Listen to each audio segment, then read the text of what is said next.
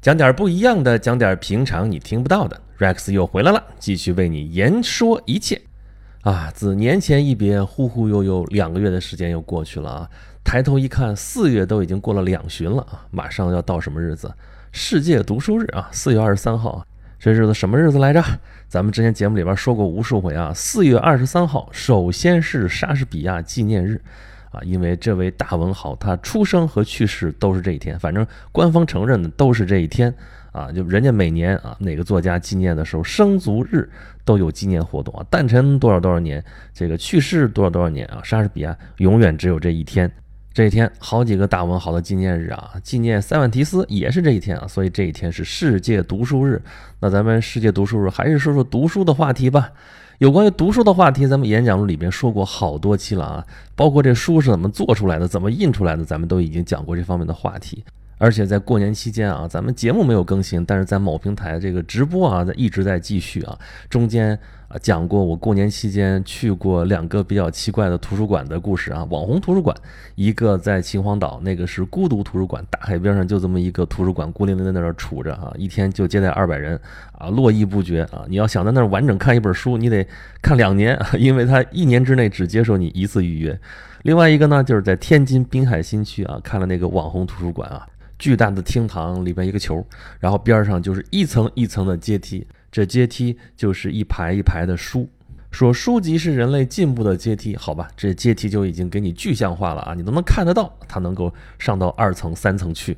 还有一句话是怎么说的来着啊？如果有天堂，天堂应该是图书馆的样子啊！啊，这句话很煽情啊，很文艺啊，所以很多人爱书的人尤其喜欢这句话啊。这句话呢？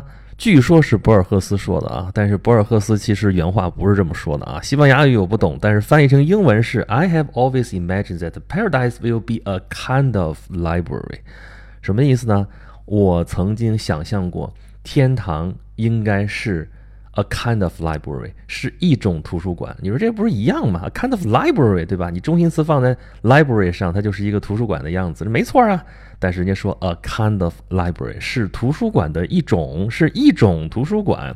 这事儿我如果在之前的话，可能也不会想太多啊。但是咱不是上个月啊，都问我这节目为什么没更新，就是因为我上个月录了一本书，就是。信息简史啊，这次录这一本书不是一期节目啊，录了十七期节目啊，把这书从头到尾讲了一遍。其中就有一期节目里边提到了博尔赫斯的图书馆，他有一个小说就叫做《巴别图书馆》。什么叫巴别图书馆？巴别我们知道巴别塔对吧？这个就是人类要造一个塔，那塔造太高，快接到天上去了啊！神仙受不了啊，说这事儿不行啊，得给他搅黄了吧。但是你直接把这个塔推倒是不行的啊！这人锲而不舍，对吧？你推倒了，我可以再建，所以使了个坏，干嘛呢？把这些建塔的人的语言都给他弄乱套了，互相之间无法交流，这个塔自然也就建不成了啊！这是巴别塔的故事。那巴别图书馆呢？是这个小说里边描写的一座神秘的图书馆，其中收藏了所有语言的所有的书。包括所有事件的精确到每一分钟的记录啊，这就是历史吗？还有未来，还有每个人的行为，对于行为的预测，还有行为的这个验证，还有最后他实际的记录。这所有书呢，包括所有的版本，包括对的版本，也包括错误的版本。总之，正确的和错误的啊，这所有的信息全混杂到一起啊，所以这座图书馆实际上是珍藏了所有的信息啊，它相当于就是一个宇宙。那在这样的一个图书馆里边啊，这所有的心都在这儿，但是你却找不到知识，就是因为所有的知识都在里面，你根本就搞不清楚哪些是对的，哪些是错的，哪些是你需要的，因为所有的书全摆在一模一样的这个书架上面啊，你完全无法甄别。说到这儿，大家是不是觉得这个状况太熟悉了？这说的不就是我们吗？不就我们这个时代吗？啊，我们周围充斥着各种各样的信息啊，这对的、错的，这个真的、假的。在我们周围爆炸，对吧？我们用这样的词，信息爆炸的时代啊。但是在这些铺天盖地的信息当中，我们找不到有用的知识，这是我们这个时代的悲哀，这是我们现在这个时代的现实。但是在博尔赫斯的小说啊，这小说是写于一九四一年啊，也就是说在半个多世纪之前，博尔赫斯先生啊，那个时候还不能算老先生啊，因为他还不算太老啊，他生于一八九九年啊，这一九四一年基本上就是四十一二岁嘛。那个时候他就已经指出了这样的一个前景，所以真的很神奇啊！博尔赫斯就像是一个预言家，他就预言到了我们这个信息时代会有什么样的一个生活场景。他笔下的这个巴别图书馆，其实就是我们现在的信息仓库，就是我们现在的互联网，对不对？那你回过头来再看看刚才那句话，我曾经经常设想，天堂应该是一种图书馆。那这什么意思呢？你看他对图书馆情有独钟啊啊！他为什么对图书馆情有独钟呢？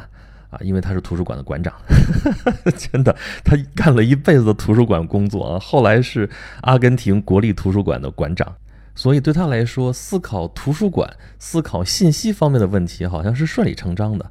所以啊，如果他说出来这句话啊，说我设想天堂应该是一种图书馆的话，会不会有别的意思啊？我们看他的这句话呀，那就得放到上下文里边去看，他前后在说什么事儿呢？我先给大家说一说这个原文吧啊。我自己翻译的啊。渐渐的，我意识到了这样一种奇怪的反讽。我曾经经常设想天堂是一种图书馆，其他人也许会认为是一个花园或者是一个宫殿。在那里，我身处其中，身边是九十万种用各种语言写成的书，但是我却发现我根本就分不清标题页和书籍。这两种上天的赐予实在是非常的矛盾。数不清的书和夜晚，以及你根本就没有能力去读它，好吧？我把这上下文都说出来了之后，你再对照那句著名的话，你会作何感想呢？啊，那这话什么意思啊？我在这个图书馆里边却没有办法去读它啊！我如果先不说背景的话，你会怎么理解？啊，是不是也像那个巴别图书馆一样，就这里边信息太多了啊，这根本就读不过来？也不是啊，才九十万本书，要读的话还是可以的。因为在天堂里边，你反正已经人到那儿去，也不会再出来，也不会怎么着的话，有的是时间就读吧，总有读完的一天。但是呢，有个背景，这话呢是博尔赫斯说的啊。为什么要强调这一点呢？因为博尔赫斯啊，老先生活到八十六七岁啊，他是一九八六年去世的。但是呢，他们家有祖传的眼病，老先生五十五岁的时候就瞎了。老年的博尔赫斯先生是一个盲人，啊，他又是图书馆的馆长，坐拥那么丰富几十万册的藏书，但是却根本就读不了。你说这是怎样的一种悲哀？所以在他设想的这个天堂图书馆里边，他甚至都无法阅读只言片语。那你现在再重温那句话呢？我曾经设想，天堂应该是一种图书馆。你该怎么理解他？反正我是觉得不忍直视啊。但是想来想去，最后他毕竟是认为这个天堂，甭管是一种图书馆也好，是几种图书馆，或者它就是图书馆也好，它也是图书馆的样子。那还好吧。作为我们这眼睛还能看得见的人来说，我们还是要好好利用图书馆的资源，还是应该去好好阅读啊。这阅读当中啊。就少不了费功夫去琢磨。你看，刚刚博尔赫斯这句话，咱们琢磨了多半天，这前前后后的事儿说了多少？那也就是说，读书这事儿啊，还是个挺细致的事儿。咱们之前的节目里边说过好几次啊，我都说这个，我鼓励大家去读书，哪怕你是一目十行的看呢。咱们还有一句话说的是“好读书，不求甚解”，不挺好的吗？啊，但是啊。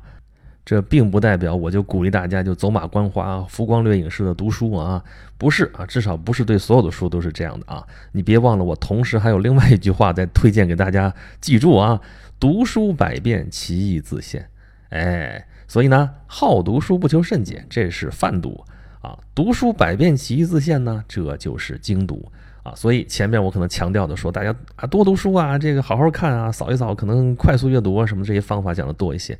今天我可得好好说一说啊，读书百遍，读书百遍不是说每一遍每一遍都是傻乎乎的一遍一遍就一样那样读啊，读书不动脑子，你不是白读吗？对吧？你每一遍读的时候啊，都是要好好琢磨书上到底怎么写的。啊，你说书上到底怎么写的？我认字儿啊，我上高中的时候，我们那高中的班主任是化学老师，经常给我们说的一句话就是：哎，咱先把这课本拿出来啊，读一遍。你说你读了一遍之后，你你得出什么结论来啊？你说里面没生字儿哎，嘿，一个生字没有，但他说了什么呢？啊，就开始讲课。是啊。我们从小识字的过程啊，就学习认字儿的过程当中，可能碰到的更多的问题，说这字儿我不认识。包括长大了以后，成年人之后看书，可能也会蹦出个把的生字儿来。但是常用的汉字就那么几千个，你都认识了之后啊，出现生僻字，你说我完全不认识，这种可能性可能就会比较低了。那剩下的就是我们理解的问题了。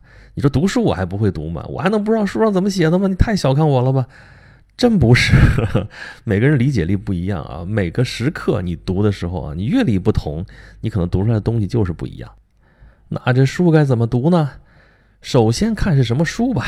如果是一般的书，或者是咱们之前说的，那只能称得上出版物的那种书，扫一眼就得了。啊，你看看目录，大概说了什么？看看里边行文啊，这信息量不是很大，这浮光流也能看，可以的。但是好书绝对值得仔细读。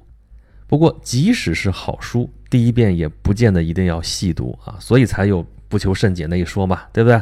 好读书不求甚解啊，经典的书我们也不妨可以第一遍看的时候先这么看过去，因为它会给你一个整体的一个概念啊。这书到底写了些啥，对吧？你一开始就寻章摘句，这可能读两页你就烦了啊，反而影响你读书的意愿啊。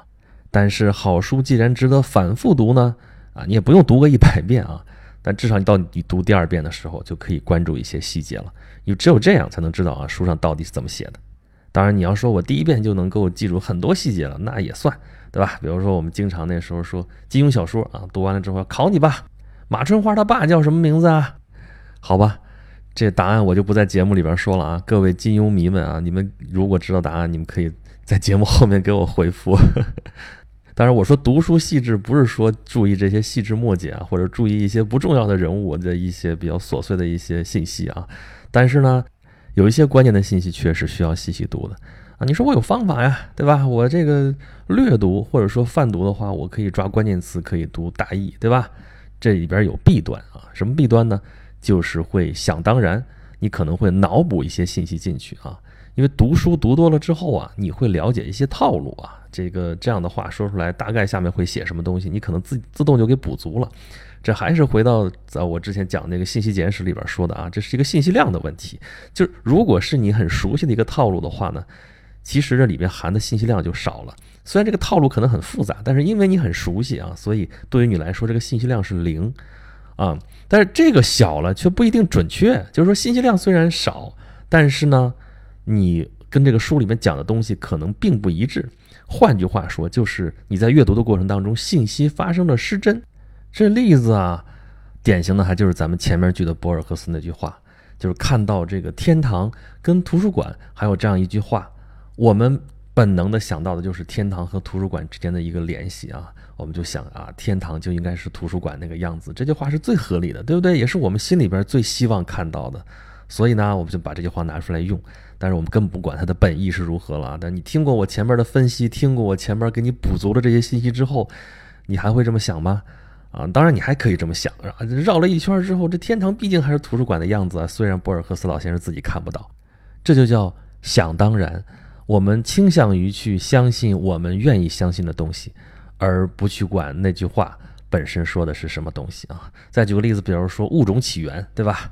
在达尔文里边说了一个自然选择，这自然选择被我们国家当时翻译的时候就给总结说物竞天择。适者生存，然后嫁接到了我们当时那样一个社会环境当中去啊，出现了什么社会达尔文主义？适者生存嘛，你不适合环境，你就要被淘汰。那么扩大到种族，扩大到民族概念上也这么用，这会出问题的。还有一个曲解就是用进废退啊，一个器官啊，你能够适应环境啊，你老用它，然后它就会进化，就会保留下来。一个器官啊，你老用不着它啊，或者说它这个。让你适应不了这个环境了，它就会退化，慢慢就消失了。哎，好像挺合理的，对吧？但是这也是一个曲解，甚至“进化”这个词我们翻译过来都是一个曲解。所以现在对 “evolution” 这个词，我们一般翻译成“演化”是比较准确的，因为自然选择其实没有说一定是进步或者退步这样的一个方向的一个概念啊，它就是一个演化，一个变化。它只是说对于不能适应环境的这样一些突变。啊，进行了自然的一个筛选，筛选的结果就很残酷。你适合的你就活下去，不适合的你就死掉了。久而久之，物种就发生了很大的变化。啊，那我在这里说也是一个简化的版本，也不一定就是原意，就是本意。当然，物种起源那说可能艰深晦涩，我们不会去读，那也至少要选择一些相对比较靠谱的书去读吧，否则就是误读，就是误解。说实话，本来啊，自然语言这个表述啊就非常的不准确。很容易会产生歧义。即便是你认认真真的阅读，都不见得能抓住本意，何况是你就草草了事呢？更别说现在那么多听书的节目了，对吧？二三十分钟让你读懂一本书，你也就只能听个大概。他说的对不对？是不是书上说的那个意思？你都无法去验证啊，除非你亲自去读它。所以我一直强调，你看，我也做了一些读书的节目啊，包括我刚才还在说，我读了《信息简史》，去年我还在某平台读了八本书。但是我的节目里边一遍又一遍不厌其烦，真听得让大家都烦了的，就是我给大家读这个书的意图，就是给大家介绍一下这本书啊。你听听啊，我的理解是这样的，大概里边说的这些这些东西，真正想要理解这本书里边的内容，欢迎大家去自己去亲自读它。听别人说呢，好像作为一个筛选的工具也就够了啊。或者呢，你读不到的地方，他能够给你讲出来，这更好了，能够帮助你理解。但是真正有价值的书，值得你去自己读，啊，当然对于很多人来说，好像知道也就够了，知道分子嘛，对不对？这听到这东西一点儿，道听途说，拿过来跟人装一装，好像也就够了。但是这装的是给别人看的，真正为自己读书的时候，还是要啊，当一当知识分子啊，知识分子可不是知道分子，光知道这事儿可不行啊，这事到底是怎么回事啊？那你不去下点功夫，还真弄不明白。所以我也是有感于啊，之前我也做了不少这个，呵就是概括这个书的内容的节目啊，等于说粗的方面咱已经做了不少工作了。那么细致的方面，我是不是也应该做一点工作啊？我之前的节目啊，就是讲古文的那一期节目里边说，大家多少应该读点古文啊，而且应该好好去研究研究，去咂摸咂摸里边的道道啊。啊，说我是不是找个时间开一个古文课啊？但是因为我的坑开的实在是已经够多了啊，所以一直没有下定这个决心。但是后来我想一想，说啊，那这个好像还是有点必要的啊，因为很多古文我们听说过，但是不知道它到底说了什么，或者别人跟你讲过它大概说了什么，你也只是听一个故事，但是这个故事到底有什么深意啊？你未必去了解过啊，因为你自己不愿意去读嘛。还有就是，我们是中国人嘛，我们到现在还在写汉字、说汉语。那么这个汉字，当然我们现在用的是现代汉语，可是我们现代汉语的根还在古代汉语里边，有很多的营养要从这里面吸收。比如说这些行文啊、这些结构啊、这些框架呀，还有里边的一些字词啊什么的。简单说吧，就是这文章好到底好在哪里啊？我们现在很多人写文章不知道该从哪儿落笔，其中很多营养就可以从古代汉语里面去吸收，所以这些古文很重要，也很有意思啊。而我虽然才疏学浅吧，但是多少还有一点心得，愿意拿出来跟大家分享。所以最后我还是决定啊，咱们开一堂课先试试。啊，这个课开在哪儿了呢？就在我的微信公众号“演讲录”里面啊。咱们这个节目叫“演讲录”啊。这个公众号也叫演讲录啊，是一个服务号，在里边呢，右下角有一个这个自定义菜单，写的是“盐脑饭团儿”啊，就这个饭团里边有一个快聊的功能，其实就是语音加图文的直播，用这种形式跟大家来一起分享一下啊，我对这些古文的一些心得啊。最近的一期呢，就在四月二十号，也就是礼拜五啊，紧跟着这个礼拜五的呃下午三点钟。入口我再重复一遍啊，在我的公众号“演讲录”下边的右下角饭团里边有一个快聊，里边可以找到这个第一期啊，先讲郑伯克段于鄢啊，你看到这个东西就可以点进去了，或者你可以在这个公众号“演讲录”里边去找历史消息啊，里边也有相应的介绍。这是一个直播课啊，而且是一个付费的内容，可能要花个几块钱。如果反响好的话，我们可以考虑长设下去。